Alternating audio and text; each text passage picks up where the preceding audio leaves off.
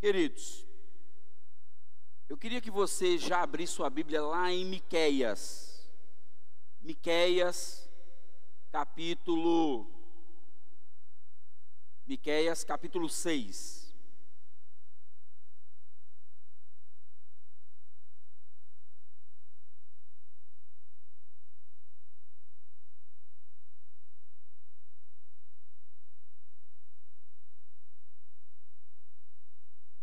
Miqueias capítulo 6.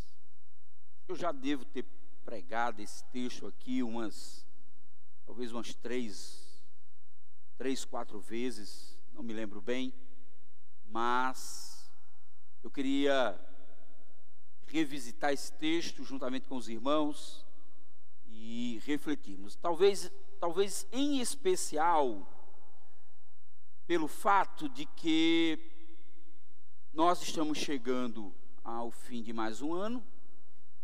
Ah,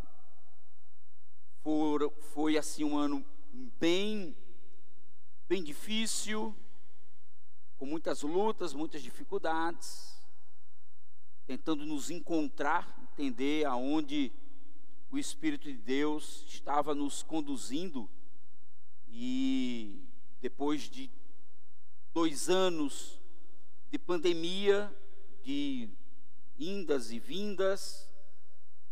E aí então, novamente, nós retornamos. E foi um ano para fazermos esse trabalho de reconhecimento. Conhecer o terreno, ver como é que estão as coisas, para onde estamos caminhando, para onde estamos sendo conduzidos.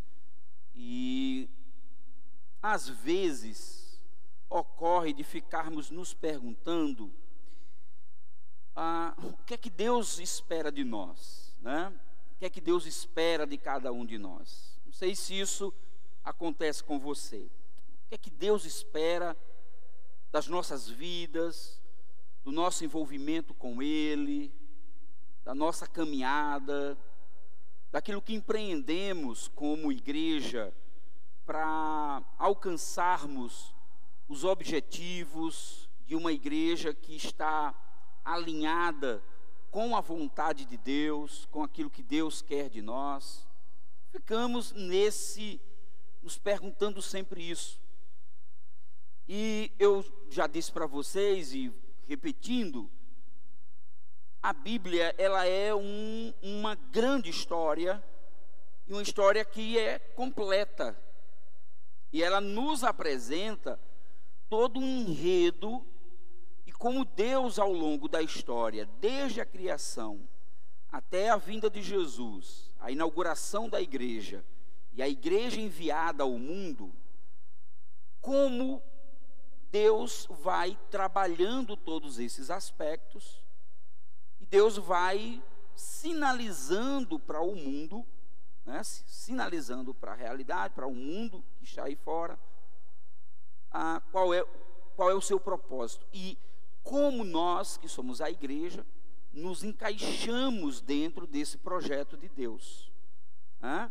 Às vezes há uma ideia que passa na nossa cabeça de que a igreja ela é dona de alguma coisa, de que ela faz acontecer alguma coisa, que ela transforma alguma coisa. Na verdade, a igreja ela é convidada por Deus para fazer parte de um projeto que é dele. E nós precisamos entender como, à luz das Escrituras, ao longo da história, como nós vamos nos encaixando dentro desse projeto dele.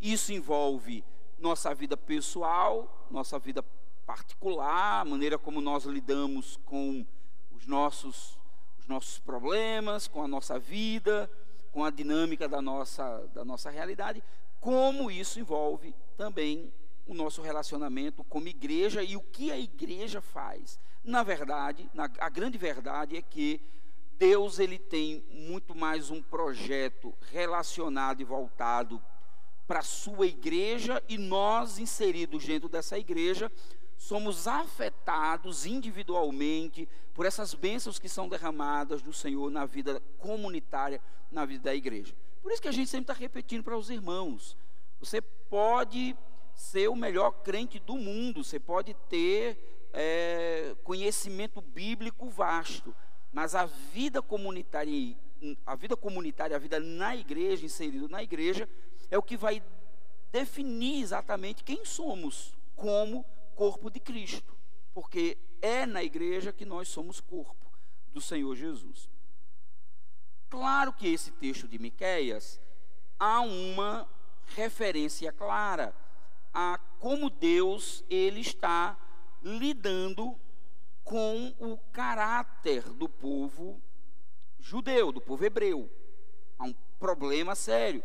A, a relação que os judeus estavam tendo com o Senhor parecia ser uma relação muito mais voltada para o legalismo. Então, eles tinham toda uma estrutura, todo um modelo religioso pronto, sacrifícios, né, aquilo que deveria se oferecer a Deus. E eles eram muito bons nisso, nessa coisa do que oferecer a Deus, no que dar, no que presentear a Deus. E, e geralmente essa relação ela era uma relação retributiva. Então você dá alguma coisa a Deus, esperando que Ele lhe dê algo em troca. Então a ação de Deus ao no, a nosso favor é uma ação muitas vezes reativa. Deus reage ao que fazemos a Ele e aí é, nós somos abençoados. O problema é que essa é uma perspectiva pagã e não é uma perspectiva do Deus de Israel, porque o Deus de Israel não se relaciona com o povo de Israel nessas, nessas bases, nessas categorias. Deus se relaciona com Israel por meio da graça. Deus é um Deus de graça. Deus abençoa e ama Israel de graça. Você já ouviu essa expressão? Fulano ama de graça. Quando diz que fulano ama de graça, significa dizer o seguinte, que independente do que aquela pessoa tenha feito, é, ela é amada. Ela é né, amada pelo outro. Então, Deus nos ama a despeito de quem somos. Porque você já imaginou, meus irmãos e minhas irmãs, se Deus, se Deus nos amasse em razão daquilo que somos? do que fazemos, de como nos relacionamos com Ele. É? Claro e evidentemente que todos nós estávamos perdidos.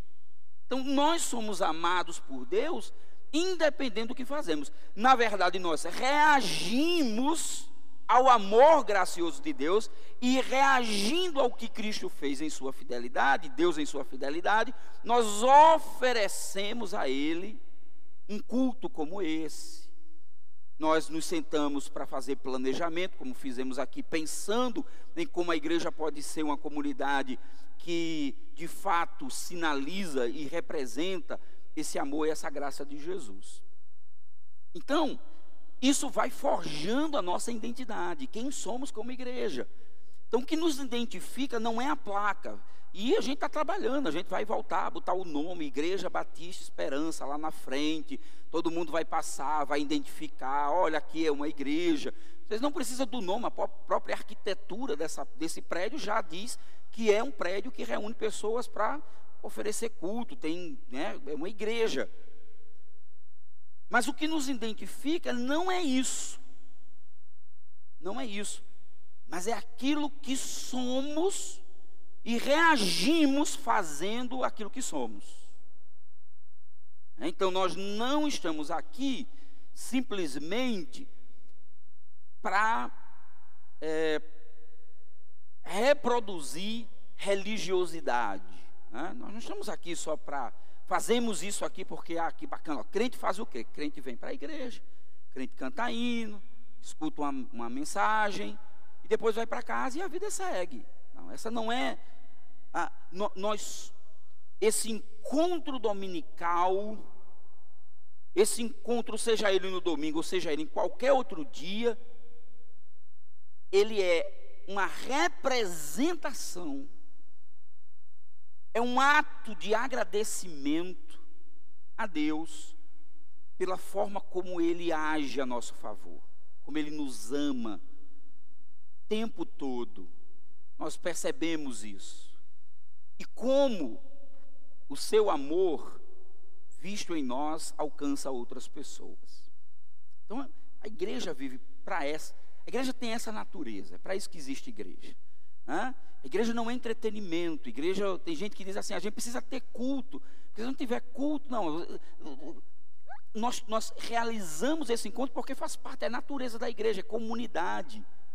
Pode existir igreja sem encontro comunitário, como não pode existir crente sem igreja. Não é impossível. São duas coisas que não funcionam. Então, nós vivemos essa realidade. Então, quando nós lemos, por exemplo, livros como de Miqueias, um dos chamados profetas menores, o que nós temos aqui é uma nesse capítulo 6 em especial, é uma mais uma acusação de Deus a Israel, e Israel, pensando Israel como nação, como povo escolhido de Deus para representar né, o reino de Deus, o, né, o Deus gracioso de Israel, diante das nações que existiam, Deus acusa Israel de Israel prestar a ele um culto que ele não, não se identificava, que Deus não se identificava.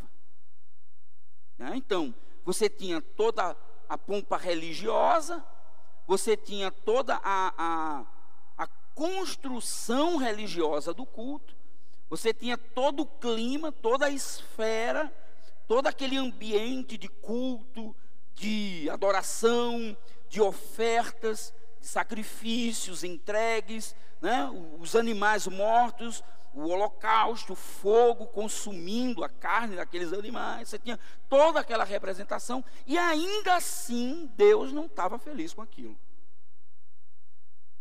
Mais uma vez eu digo para vocês: esse não é o tipo de culto que, que nós oferecemos mais. Nós não oferecemos mais isso. Mas nós ainda oferecemos culto a Deus. Inclusive o apóstolo Paulo nos recomenda que o nosso culto deve ter cheiro agradável, como se fosse o próprio holocausto, né? queimado. Então, Deus não está muito satisfeito com aquilo que as pessoas estão apresentando a Ele. Eles vão lá, vão para a igreja, né? ou para o templo de Jerusalém, oferece suas, suas oferendas, mas assim ah, Deus não está feliz, Deus não está bem, Deus não está legal com esse povo. Então, se você pega, por exemplo, do capítulo 1, a gente, a gente pode ler, é um, é um trecho pequeno que a gente lê até o verso 11, né? Ah, porque se a gente pegar do 9 em seguinte, aí vai dar medo, porque aí já é Deus castigando o povo e tudo, aí tem muito a ver com a gente, mas o princípio que, que nós precisamos aprender está aqui, exatamente desse verso 6 ao verso 11, do verso 6 ao verso 8, mas nós vamos ver a partir do verso 1, só para que você entenda o contexto e se fique situado dentro da realidade. Então, Miqueias, capítulo 6, a partir do verso 1, e depois então você vai entender a, essa mudança de clima na fala do autor a partir do verso 6. Diz assim então: ouçam o que diz o Senhor. O profeta está falando. Ouçam o que diz o Senhor. Fique em pé, defenda a sua causa. Olha só, lembra muito de Isaías, né? Isaías primeiro, se eu não me engano, é Isaías primeiro. A ideia de Deus exigir, Deus diz assim: Israel, defenda a sua causa. Vocês se gabam de oferecerem o melhor culto, de oferecerem os melhores sacrifícios, vocês se gabam de ter os melhores momentos, de serem as pessoas mais religiosas.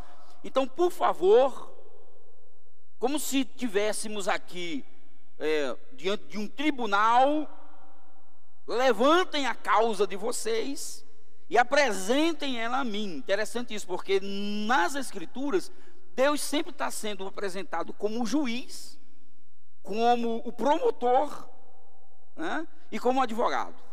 Muito interessante isso. Ele absorve em si mesmo essas três figuras de juiz, de promotor e de advogado: aquele que acusa, aquele que defende e aquele que julga. Então Deus está chamando Israel dizendo assim: ó, vamos lá, fiquem em pé e defendam a causa de vocês. E ele diz assim: defendam a sua causa, que as colinas ouçam o que você tem para dizer. Ouçam, ó montes, a acusação do Senhor. Escutem, alicerces eternos da terra. É, Deus chama como testemunha a própria criação diante desse ato simbólico de julgamento. Pois o Senhor tem uma acusação contra o seu povo. Ele está entrando em juízo contra Israel. Meu povo, o que fiz contra vocês? Ou contra você? Então ele particulariza, ele personifica a nação de Israel como se fosse uma pessoa. Fui muito exigente. Olha só a relação, a conversa de Deus aqui, né, trazendo o profeta, e Deus, como se Deus estivesse falando, assim: fui muito exigente. Fiquem em pé aí e defendam a sua causa, porque eu tenho uma acusação para fazer contra vocês. Eu tenho algo contra vocês. E aí eu convido os montes, os alicerces da terra para serem minha testemunha. Pois o Senhor tem uma acusação contra seu povo. Ele está entrando em juízo contra Israel. Meu povo, o que fiz contra você? Fui muito exigente? Respondam-me. Respondam-me, fui muito exigente. E aí Deus começa a Deus começa a meio que passar na cara de Israel quem é ele e o que ele fez. Aí veja só. Eu o tirei do Egito e o redimi da terra da escravidão. Enviei Moisés, Arão e Miriam para conduzi-lo. Meu povo lembrem, lembre-se do que Balaque, rei de Moabe, pediu e do que Balaão, filho de Beó, respondeu. Vocês lembram daquele caso, né? Interessante do, do, do, do profeta Balaão, que é contratado pelo rei de, de Moabe para amaldiçoar Israel. E aí, na hora que ele tenta amaldiçoar, ele não consegue, né? A, a, a língua dobra e ele, ao invés de amaldiçoar, ele abençoa Israel. Aí Deus está trazendo aqui, vocês não estão lembrados do que eu fiz, não. Recorde a viagem que você fez desde, desde Sitim até Gilgal, Gilgal, e reconheça que os atos do Senhor são justos.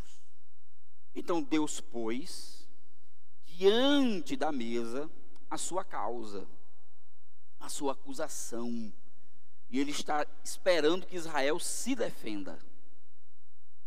Se defenda, porque o que Deus está dizendo é que aquilo que vocês me oferecem, a maneira como vocês se relacionam comigo, não parece ser muito justa.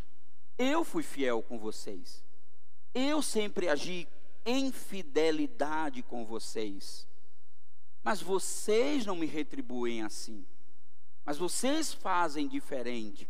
Vocês optam por outras coisas. Vocês escolhem outras coisas.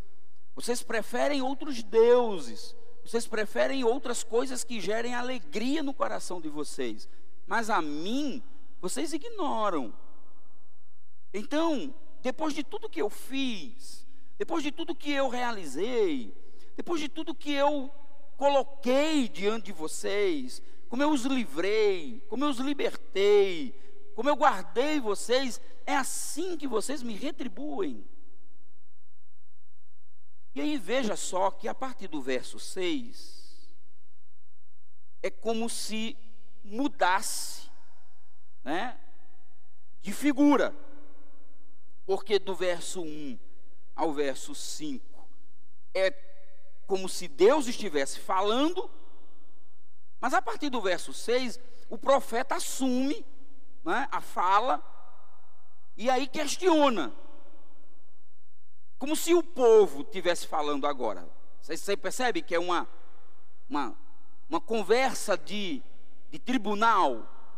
Deus fez a acusação. Deus disse: olhe, vocês, vocês, eu fiz alguma coisa errada com vocês? Por que, que eu, tem alguma coisa errada? Eu ajudei vocês, eu libertei vocês. Então agora vem a contraparte. E a contraparte ela vem numa, numa, numa fala de quem está dizendo assim: tá, perdido, Deus. Estamos perdidos. Eu não sei o que dizer, eu não sei como resolver essa situação. Afinal de contas, com que eu poderia comparecer diante do Senhor? É um diálogo, tá vendo? É Deus acusando, dizendo: você fez isso, você, aí agora o você aparece e diz assim: com que eu poderia comparecer diante do Senhor?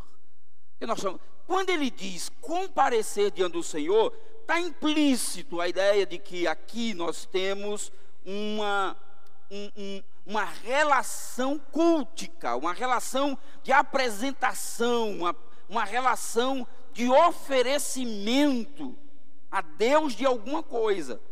Então Deus pergunta, agora na verdade o, o, o povo pergunta: com que eu poderia comparecer diante do Senhor? E curvar-me perante o Deus exaltado. Como eu me apresento? Se o Senhor não está feliz, se o Senhor não está satisfeito, então, né, como nós podemos nos apresentar diante do Senhor? Aí ele dá algumas opções, que tá, é muito comum a cultura religiosa, a lei judaica, Deuteronômio, Levítico. Aí ele chega e diz: deveria oferecer holocaustos de bezerro de humano Aí é interessante isso. A gente vai acompanhando e você, a gente vai, vai, até terminar essa leitura. A gente vai comentando aqui o que vai acontecendo. Então Israel pergunta: Ah, tá bom. O Senhor está nos acusando, tem alguma coisa errada. Então, diante disso que o Senhor colocou, nos explique qual é a melhor forma de nos apresentarmos diante do Senhor. Nos ajude a entender. Porque veja, todo domingo eu venho para a igreja, eu canto, eu levanto a mão, faço a leitura pública do texto, é, oro, falo com os meus irmãos, participo da ceia. Hã? Então faço tudo isso, Senhor. Se isso não está te agradando, então, por favor. Então, dentro da, da, da perspectiva de um judeu que está no templo, então a primeira pergunta que ele faz é o seguinte: Seria por acaso o que agradasse ao Senhor, o que agrade ao Senhor, holocaustos de bezerro de um ano? Aí lembre do seguinte: não era todo judeu que podia oferecer holocausto de um animal inteiro, porque era caro. Não era todo mundo que poderia, não era todo mundo que tinha grana. Por isso que existia dentro de Israel toda, todo um, um, um, um processo, uma lista de tipos de holocausto, tipos de sacrifícios que poderiam ser oferecidos a partir da condição social de cada indivíduo. Então, por exemplo, Jesus, quando nasce, e os pais têm que apresentar ele no templo, o que é que, o que, é que, que José e Maria levam para sacrificar? Os pombinhos, né? Porque não tinha grana. Eram pobres. Então eles levam de acordo com aquilo que tem. Então assim funcionava. Então ele diz assim: de um ano, porque provavelmente era, era, era, era o tempo mais curto em que o animal apresentava menos efeito. Então, um animal de um ano em holocausto. E holocausto é o tipo de é, é o sacrifício mais especial, é o maior sacrifício que Israel oferecia, que era aquele que era levado para o santo dos santos, ele, o animal era morto, né? o sangue era aspergido na tampa do propiciatório, quando tinha arca, aquela coisa toda, e o animal ele era completamente queimado em holocausto e oferecido a Deus. E a Bíblia diz que aquele holocausto, o cheiro chegava como aroma suave ao Senhor. E veja, mais uma vez, os sacrifícios não eram para apaziguar a ira de Deus. Os sacrifícios em Israel sempre foram a forma de Israel agradecer a Deus por causa da sua bondade e misericórdia. Sacrifício não abonava pecado.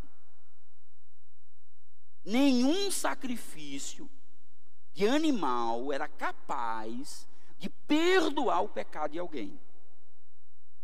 Bom, então, tá ligado nisso aí. Então, primeira coisa, Senhor, então, como poderi, poderíamos chegar diante do Senhor, comparecer diante do Senhor? A palavra Senhor é Yahvé. Então, como poderemos chegar diante do Senhor e curvar-me diante perante o Deus exaltado, deveria oferecer holocaustos de bezerro de um ano? Ah, ficaria o Senhor satisfeito com milhares de carneiros, com dez mil ribeiros de azeite? Tu lembra, sabe quem? Lembra Salomão. Lembra Salomão? Salomão era um homem que oferecia sacrifícios infindáveis. Milhares de sacrifícios. Há versículos que registram que dele ter oferecido mil animais num só dia. Inauguração do templo de Salomão. Eram muitas, muitas coisas, que eram muitos animais mortos, muitos sacrifícios. Aí ele pergunta assim: é, às vezes eu não sei se passa isso para vocês, mas dar uma ideia meio que de ironia. Não sei se é isso. Né? Passa aquela ideia de ironia. O senhor, ah, o senhor ficaria satisfeito com holocaustos de um bezerro de um ano? Ah, talvez o senhor fique feliz com um presente de é, mil animais mortos. Como é que ele coloca aqui? É, deveria oferecer, ficaria o Senhor satisfeito com milhares de carneiros, com dez mil ribeiros de azeite. É, é uma coisa que não tem nem como medir, dez mil ribeiros de azeite. Onde é que você arranja? Como é que você iria juntar dez mil ribeiros de azeite? Então veja que parece ser uma coisa meio irônica aqui, né?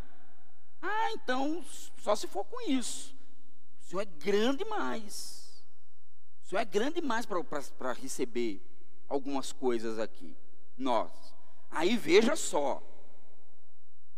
Devo oferecer o meu filho mais velho por causa da minha transgressão, o fruto do meu corpo por causa do pecado que eu cometi? Aí ele vai para um outro extremo que é a ideia do sacrifício humano. Há quem diga que ele não estava pensando no sacrifício humano, que era muito comum nas religiões pagãs ao redor, especialmente sacrifícios ao deus Moloque.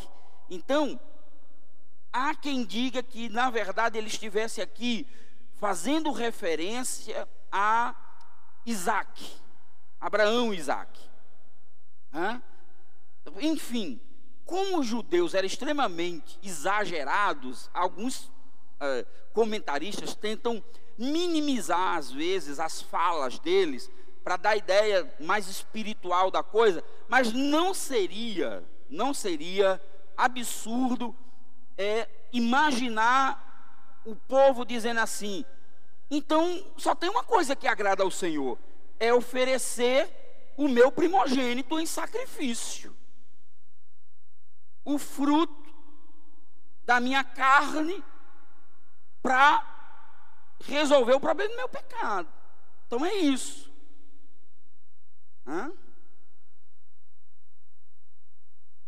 Eu, às vezes, fico pensando como essas falas, apesar da distância de tempo, a distância geográfica, apesar de toda de toda a distância, de todo o abismo cultural que existe entre um judeu e, e nós que estamos aqui e colocando aí os problemas que envolvem o tempo, porque é, é muito, são muitos anos antes do próprio Jesus. Né? Imagine de nós hoje. Então você fica imaginando.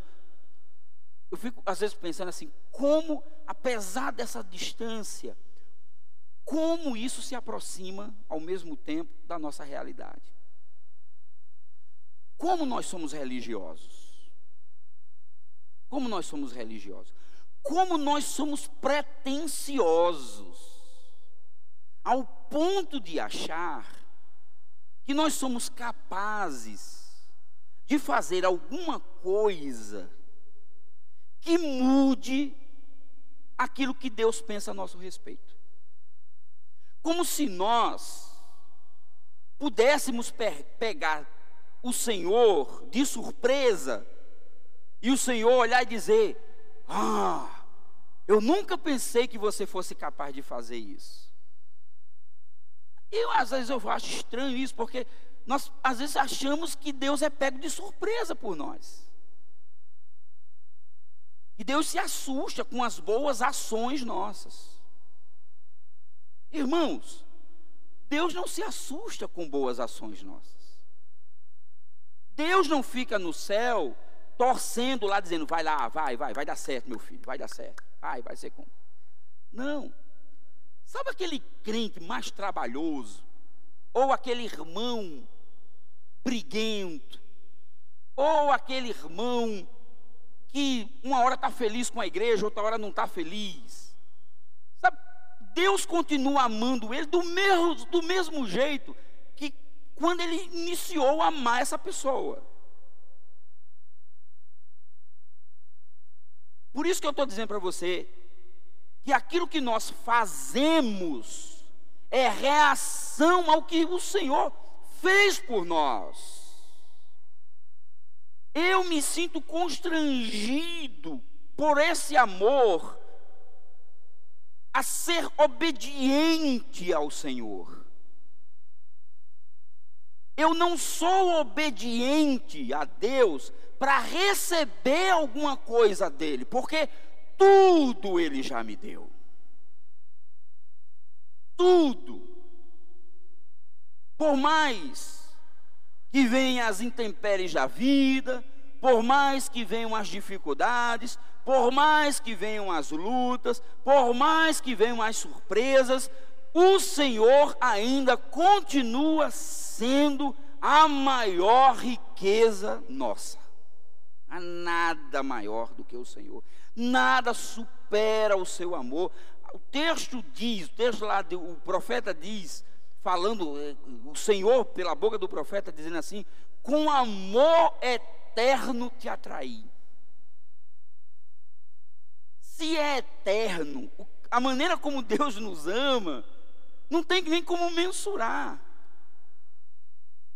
É um amor incapaz de se medir. Então, veja, às vezes nós ficamos brigando atrás de que Deus faça alguma coisa a nosso favor, que Deus nos abençoe aqui, que Deus nos abençoe ali, que Deus faça isso, e nós não conseguimos compreender que ter Jesus é ter tudo completo nele.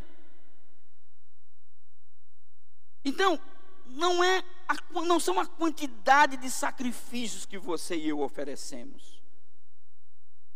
Não é o tempo de oração que temos, apesar de que eu entendo que quanto mais tempo eu tenho orando, melhor para mim. Quanto mais tempo eu tenho orando, mais comunhão eu tenho com Deus, mais próximo eu estou dele, mais eu entendo a sua vontade, mais eu me amoldo, mais eu me alinho a ele. Quanto mais eu me debruço na Sua palavra, quanto mais eu leio a Sua palavra, quanto mais eu me dedico a entender, a conhecer o Senhor, melhor para mim. Isso não muda Deus. Deus não fica surpreso, ó, oh, fulano de tal, olha como ele agora está lendo mais a Bíblia do que antes. Porque a gente limitaria Deus. A nossa relação com Deus ficaria uma relação meritória. Deus ficava. Aí Jesus não precisava ter vindo. Para que tudo desse certo, bastava você continuar sendo essa pessoa bacana, legal, que lê a Bíblia, que ora e que faz todos os sacrifícios e todas as coisas que precisa ser feita. Mas Jesus já fez tudo isso. Jesus já morreu na cruz do Calvário, já ressuscitou ao terceiro dia e já nos identificamos com Ele na Sua morte e ressurreição. E a Bíblia diz que nós somos co-herdeiros de Jesus na Sua ressurreição. O que é de Jesus é nosso. O que é de Jesus é nosso, porque Ele disse isso, é nosso. Agora sim, se você ou eu considera que bênção é ter uma casa nova, um carro novo, casamento estável, filhos obedientes. Se você considera isso o centro de um Deus bondoso, aí a gente vai precisar conversar.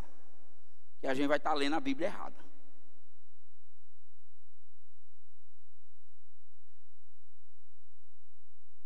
Porque tem um problema nesse negócio todo. Nessa relação de caminhada com Deus,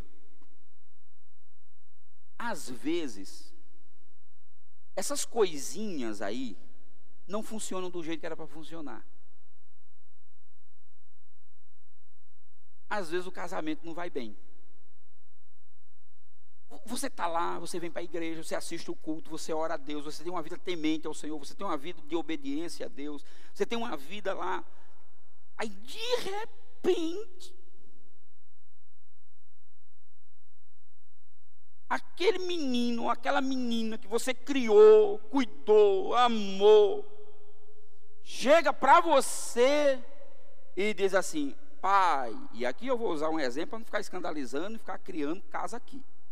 Aí o menino chega para você e diz assim: Pai, muito obrigado pelo tempo dedicado que você teve, orar por mim, fazer eu participar de tudo na igreja, mas eu agora quero conhecer o mundão. Eu agora quero saber como é que as coisas funcionam.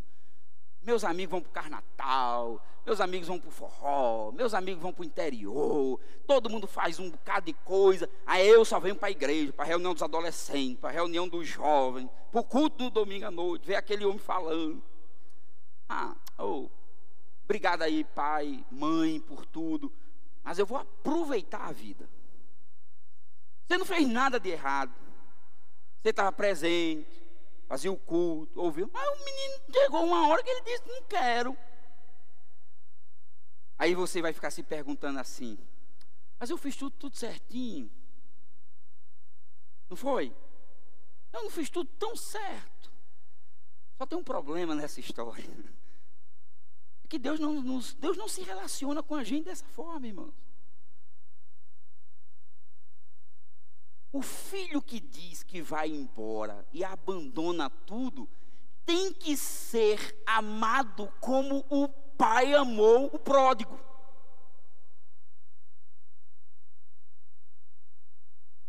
O pródigo, que não era, né?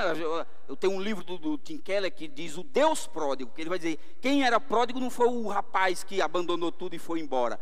Deus é pródigo, porque Deus abre mão, né? Porque na figura do pai é a figura do, do pródigo. Você tem um filho que fica, que é o religioso, que é o que está lá, fazendo tudo direitinho, e você tem o que vai embora, que diz: Eu não quero mais nada, eu não quero mais a sua religião, eu, não, eu quero aproveitar a vida. Me dê a minha parte, o que é de direito, e eu vou gastar tudo que eu tenho, eu vou aproveitar a minha vida.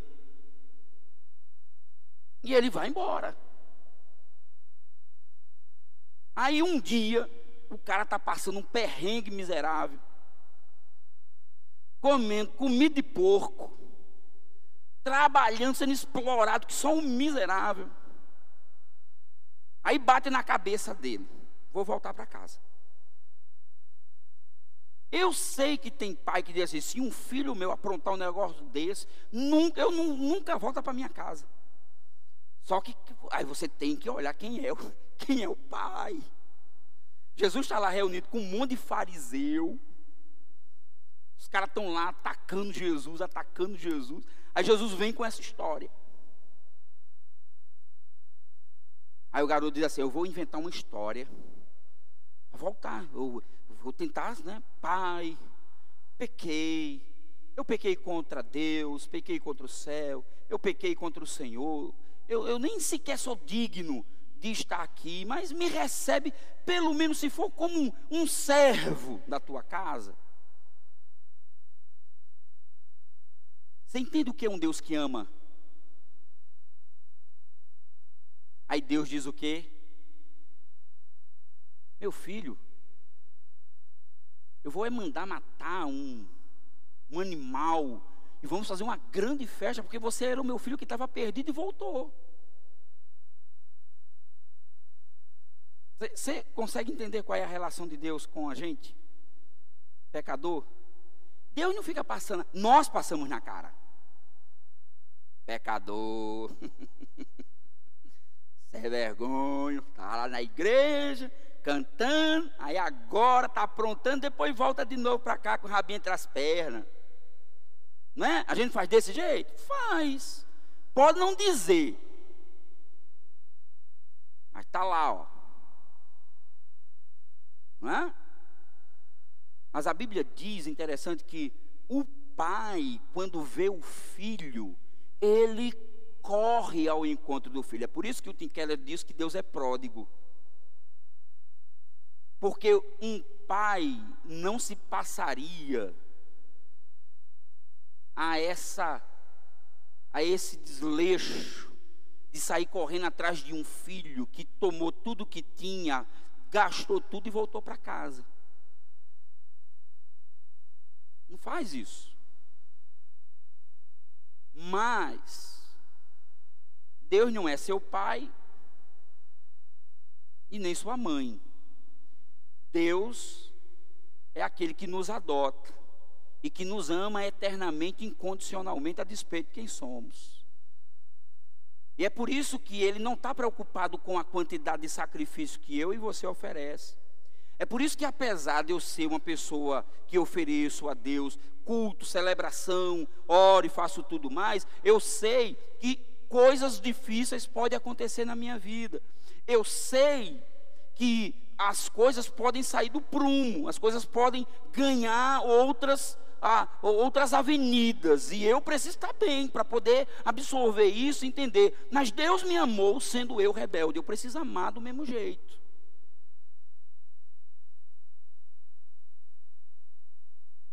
Então é o seguinte: é holocausto?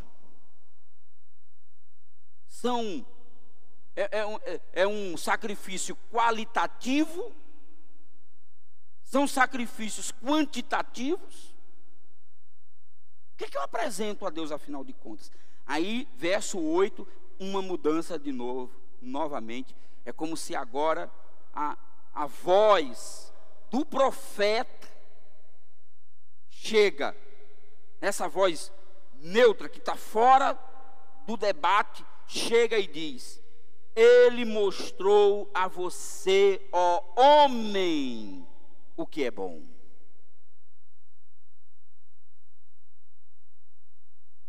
Que o Senhor exige.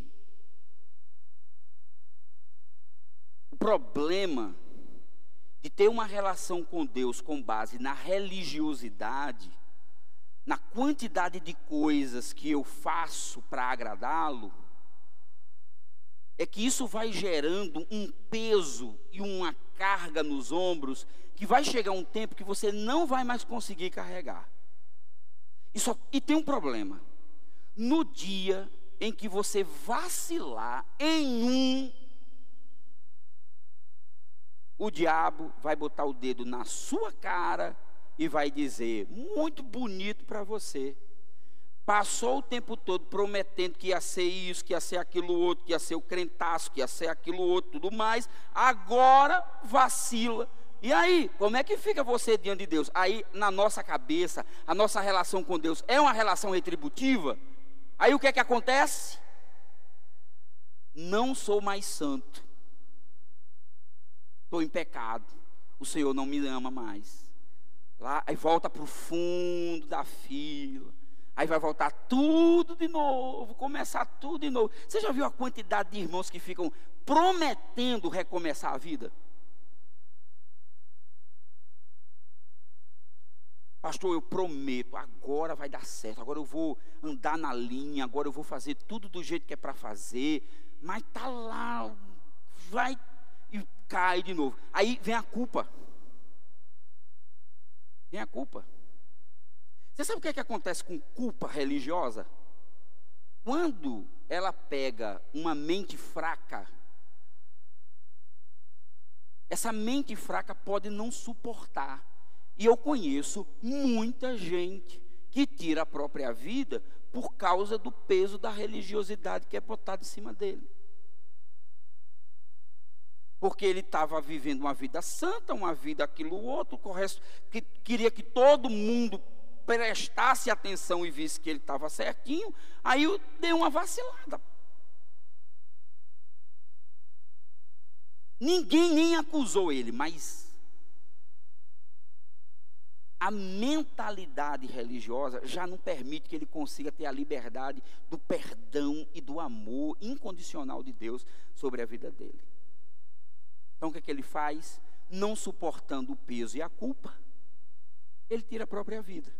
Vi muitos irmãos queridos que fez isso. Fez isso. Pastores. Então, preste atenção. Eu e você precisamos nos apropriar desse amor incondicional do Senhor. Nós primeiro precisamos reconhecer que somos pecadores, falhos, que o tempo todo vacilamos, que o tempo todo fazemos alguma coisa de errado, mas que temos um Deus que nos ama o tempo todo. Ele está dizendo assim: não tem problema, meu filho, você errou. Eu morri na cruz do Calvário para perdoar esses pecados aí que você está cometendo. Agora sim, vá em paz e evite, não peque mais, recomece. Tem problema não. Vou estar aqui, no mesmo lugar, não se afaste muito não vá para muito longe. É igual criança, você está lá, vai para um parque, aí diz para o menino assim: fique aqui, fique pertinho, meus olhos possam ver você. Aí o menino começa a se afastar, aí vai se afastando, vai se afastando. Daqui a pouco a gente perde ele de visão, acontece um acidente, o menino some, a displicência, né? Foi saindo, saindo, saindo, saindo, à vista. Então, às vezes é isso que acontece com a gente, a gente vai saindo da vista de Deus. E Deus vai dizendo assim: não fique por perto. Estou aqui, ó. Não vá se aventurar. Se você for se aventurar, você vai quebrar a cara. Então vamos lá. A gente terminar. Ora, que é bom, Deus revela para o homem e o que é que ele exige? Primeiro, pratique a justiça. Caramba, eu, eu quando li esse texto eu fiquei esperando assim. O que é que Deus exige? Que você ofereça sacrifício no templo. É só que ele já tinha dito que não era isso que ele queria. Aí ele vai dizer assim: Deus já disse, Deus já mostrou a você, ó homem, o que é bom e o que o Senhor exige. Primeiro, pratique a justiça. Seja justo. Não minta. Não oprima. Não engane. Seja justo. Sinta a dor do pobre. Sinta a dor da viúva. Sinta a dor do estrangeiro. Pare de pensar em si mesmo. Pare de pensar no seu próprio umbigo. Pare de achar que você é o centro do amor de Deus. Você é o instrumento que Deus usa para demonstrar amor a quem está sem amor. Pare de pensar em você e comece a pensar no outro. Igreja, culto. Paulo vai dizer lá em Efésios que é um encontro de edificação mútua. Você consegue pensar quantos mandamentos recíprocos existem na Bíblia, uns aos outros? Amar uns aos outros, servir uns aos outros, ajudar uns aos outros, orar uns pelos outros. São mais de 25 mandamentos recíprocos. Então, não, não. Você quer ter uma vida feliz, com contentamento. Sirva, seja justo, pratique a justiça.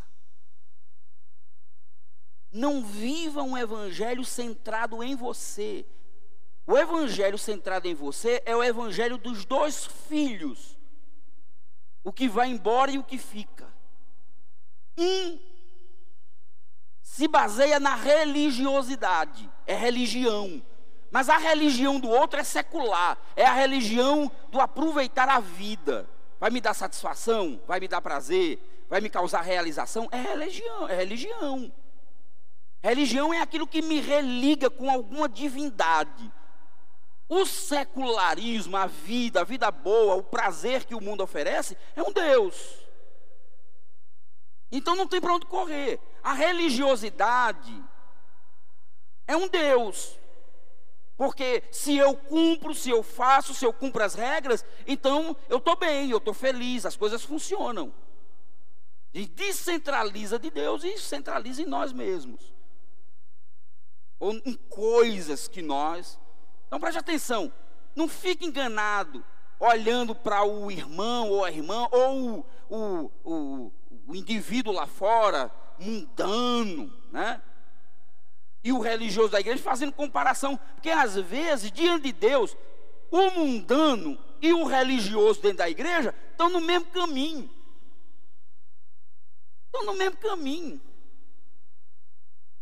A diferença foi a escolha do Deus que eles queriam. Um é um Deus secular, é um Deus que deixa ele fazer o que quiser. O outro é um Deus que escraviza. Nós precisamos conhecer o Deus que liberta. Nós precisamos viver com o Deus que liberta, que tira a gente do centro de nós mesmos e faz entender que nós somos instrumentos dele para proclamar o seu reino de justiça. Por isso que a primeira coisa que Deus espera que aqueles que andam com ele façam é praticar a justiça. E eu sei que isso é difícil, irmão. Eu sei, eu sei, eu sei, eu sei que é difícil. A gente estava, eu e, e, Leandro Silva, Leandro da Aleph, estávamos numa padaria aqui, nos preparando para planejamento, para aquela reunião que tivemos ontem aqui. E aí fomos bolar a programação de como é que ia ser e tudo mais, o que é que ele ia, vamos conversar. Aí pelo lado de fora, um rapaz, um senhor, bateu no vidro e disse assim: "Tô com fome". E um pedaço de bolo que a gente não comeu no final das contas, ficou lá. Mas estava lá na mesa o pedaço de bolo. Aí o rapaz, e aí eu não tinha, não tinha dinheiro na carteira. Mas podia ter comprado alguma coisa. Aí eu disse, aí Leandro disse assim: Eles vão comprar uma sopa para ele. Vamos comprar uma sopa para ele. Aí pedi a moça, compra uma sopa, dá uma sopa para ele. Aí o cara entrou na padaria, veio falar com a gente, apertou a mão. Muito obrigado, estava com muita fome. E tomou a sopa. Agora você imaginou se na minha cabeça começasse assim, que fica? Isso, o dinheiro que pega, vai comprar de droga. Aí tem uma hora que a droga não consegue, aí precisa comer. Aí vem pedir para os outros para alimentar ele, para depois ele pedir dinheiro para comprar mais droga. É ou não é? Aí Leandro disse assim para mim: Renildo, você sabe o que é que me incomoda nessas coisas? É que toda vez que eu vejo um cidadão desse, eu penso que é Jesus. Toda vez que eu olho para uma pessoa dessa, eu penso que é Jesus. Porque aí ele lembra daquilo que Jesus falou. Tive fome, não me deste de comer. Tive sede, não me deste de beber. Estive nu e não me vestiste. Estava preso e não me visitaste. Por isso, eu não conheço vocês. Apartem-se de mim. A religiosidade de vocês não me convence. Se tudo que você fizer a alguém, você fizer baseado no seu julgamento, ferou-se. Ontem, quando a gente estava saindo de casa, uma senhora com uma bolsa e um menino, bem bonitinho o menino, cabelinho caracolado, amarelinho o cabelo do menino, na porta de casa. Quando eu abri, estava o menino lá, estava pedindo comida. Aí a senhora estava subindo, a senhora bem magrinha, dizendo que era a avó do menino, dizendo que era a avó dele. Aí ela disse assim: Ah, eu vivo pedindo, ó, aqui um dia, eu não sei o que, é que vai ser desse menino. Eu dando cacete nele, menino rebelde. A mãe está fugida, vai ser presa. O pai já mataram e a avó mataram na frente da mãe, na frente dele, na frente de casa. Eu fiquei olhando, caramba. O gerente foi lá dentro, pegou alguma coisa, entregou. Isso é o bom de morar em rua. Morar em rua, é isso. Tá na sua porta o tempo todo, não tem para onde correr, não tem como fugir. Né? Às vezes você está deitado, irmãos, eu vou dizer, tem hora que eu estou deitado, depois do almoço eu chego em casa, me pego o Micheline, um calor medonho, aí almoço, me deito na rede, aí alguém toca, timbom. Aí lá vou eu, quando eu chego lá, se eu tenho comida não, porque eu estou com fome. Aí vem aquela raiva. Ah, Jesus. Aí é, peraí, aguarda um instantinho, aí eu vou lá dentro. Pega alguma coisa. E aí você começa a perceber como nós somos. Eu sei que existem pessoas diferentes, eu sei que existem pessoas que têm outras reações, que amam, independente de tudo, que não se chateiam. Mas o que eu estou dizendo para você é: toda vez que situações como essa acontecer, lembre-se. Lembre-se quem você é. Lembre-se do Deus que lhe amou e do Deus que a única coisa que exige de você é que haja com justiça. Agir com justiça não é agir por merecimento. Porque se fôssemos dar alguma coisa a alguém por merecimento, a gente não dava nada a gente não dava nem para a gente. Porque eu sei que a gente tem um negocinho que funciona dentro da nossa cabeça chamado de autojustiça. Nós não cometemos erro com ninguém. Você já viu? O cara pode ser o mais errado do mundo, mas ele não, ele não age errado com ninguém. Ele sempre está certo, ele sempre está. Nós agimos assim. Então veja bem: Deus não quer seu sacrifício. Deus não quer seu holocausto. Deus não quer que você ofereça a sua vida como sacrifício né, morto a Ele, porque Jesus já morreu na cruz do Calvário, Ele não precisa que você morra, porque Ele já veio morrer no seu lugar. Agora, agora, Ele espera que você pratique a justiça. Segundo, que ame a fidelidade. Que ame a fidelidade. Deus está dizendo isso para Israel. Um povo com uma estrutura cultica muito bem estruturada. Deus está dizendo assim: eu quero que você pratique a justiça, mas que você ame a fidelidade. Isso quer dizer, ame o fato de que eu sou fiel àquilo que eu prometi a você. Fé, fé na Bíblia é ter uma convicção de que Jesus cumpriu aquilo que deveria cumprir a nosso favor. Fidelidade. Deus é fiel àquilo que ele promete. Terceiro, ande humildemente. Interessante, essa palavra humildemente só aparece, essa palavra hebraica, humildemente, que, que está aqui no em Miqueias, ela só aparece aqui em Miqueias. Só essa vez. Ela não vai aparecer outra vez. Então veja bem, e ande humildemente com o seu Deus.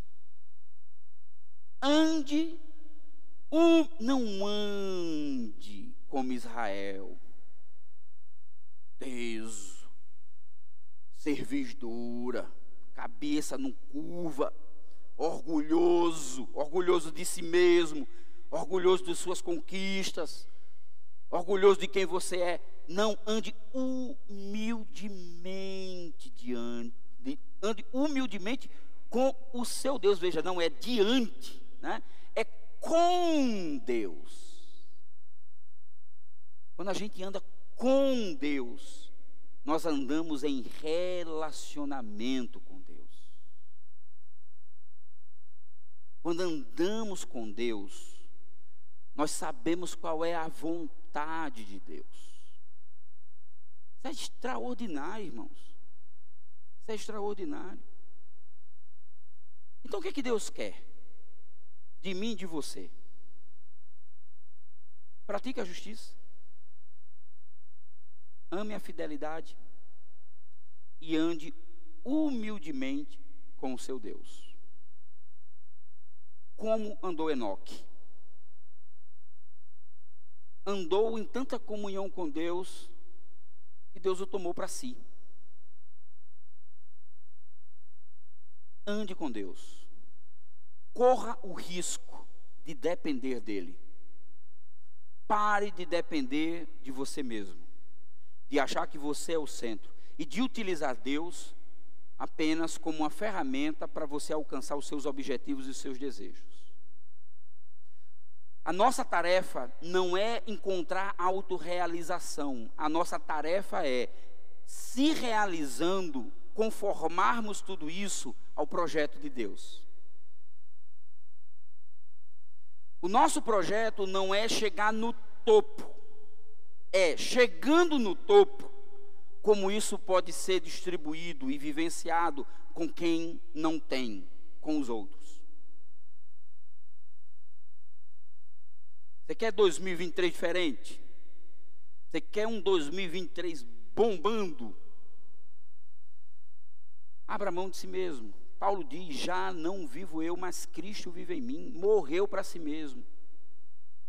Jesus diz: Aquele que quiser ser meu discípulo e não amar menos pai, mãe, mulher, filho, irmã, irmã, não pode ser meu discípulo.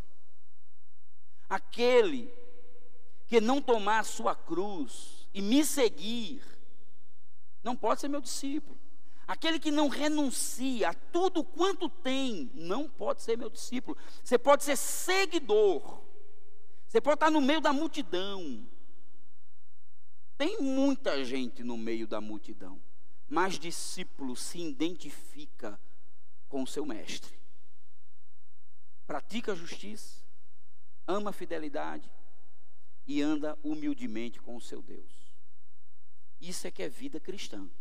Qualquer coisa fora disso é invenção nossa. É invenção nossa. Então não tem segredo. É uma vida de autorrenúncia, é uma vida de abrir mão de si mesmo, de sua presunção, para viver uma vida de dependência do Senhor. E sabe o que mais? Uma vida ligada à comunidade, ligada à igreja. Quando você lê esse texto de Miqueias, lembre-se, mesmo que você esteja lendo lá o pronome você ou ó homem, Deus está falando para Israel. Ele personifica Israel na figura de uma pessoa. Então, a mensagem aqui, ela é ligada à comunidade. Então pense, como igreja, como igreja, como essa comunidade, como essa igreja tem experimentado essa vida ao lado do Senhor. É oferecendo sacrifícios sem sentido nenhum ou de fato nós somos uma comunidade que pratica a justiça, que ama a fidelidade e que anda com o seu Deus. Quem somos nós? Quem somos nós? O que nos identifica como igreja? Eu não estou preocupado se nós vamos ser reconhecidos e vistos como uma igreja grande, numerosa ou não. Que bom que um dia cheguemos a isso. Que nós vamos ter muita coisa, estrutura fenomenal. Tudo isso é muito bom. Mas eu preciso que as pessoas saibam que essa igreja é reconhecida como uma igreja que pratica a justiça, que ama um Deus fiel e que ela tem intimidade com o seu Deus. Intimidade com o Senhor. Aí a gente vai aprendendo a administrar os nossos problemas, as nossas crises internas, as nossas diferenças, a gente vai administrando tudo isso. Porque é assim que funciona. É assim que funciona. A igreja do Senhor, ela está para ser esse sinal do reino neste mundo. Amém? Que Deus nos abençoe, que Deus nos ajude a termos esse, essa coragem de sermos realmente uma igreja que ama ao Senhor e que se conforma à sua imagem. Quero convidar você para orarmos agora e pedirmos a Deus que nos ajude, que nos fortaleça, que nos dê discernimento, sabedoria, entendimento, para sabermos para onde estamos indo, para entendermos qual é a direção que Ele quer nos dar a cada dia. Como você pode se conformar a essa igreja, a essa comunidade, como você pode ser útil a essa igreja como você pode entender qual é o, seu papel e a sua função dentro dessa igreja e não transformar isso apenas em uma vivência religiosa, como o filho que ficou. Teve o filho que foi embora e teve o filho que ficou. O filho que ficou se gabava, era estava lá o tempo todo. Quando o filho volta, ele diz assim: muito engraçado, meu pai. Eu estou aqui o tempo todo dando duro e o que é que ele faz? Ele dá festa para esse que está voltando, vai fazer festa para esse que está retornando. Então, às vezes, nós ficamos assim, né, tacanhos, estranhos, chateados, amargurados, reclamões o tempo todo. Né? E aí, queridos, Deus está nos chamando para viver uma vida de liberdade na Sua presença, entender que Ele, o Senhor, é a razão da nossa alegria, do prazer que temos e de como podemos lidar com as dificuldades que vão nos aparecendo. Então, é, vamos orar, pedir a Deus que nos ajude. Curve sua cabeça e vamos orar nesse momento. Deus amado, muito obrigado, Senhor. Obrigado pela tua paz que excede todo o entendimento.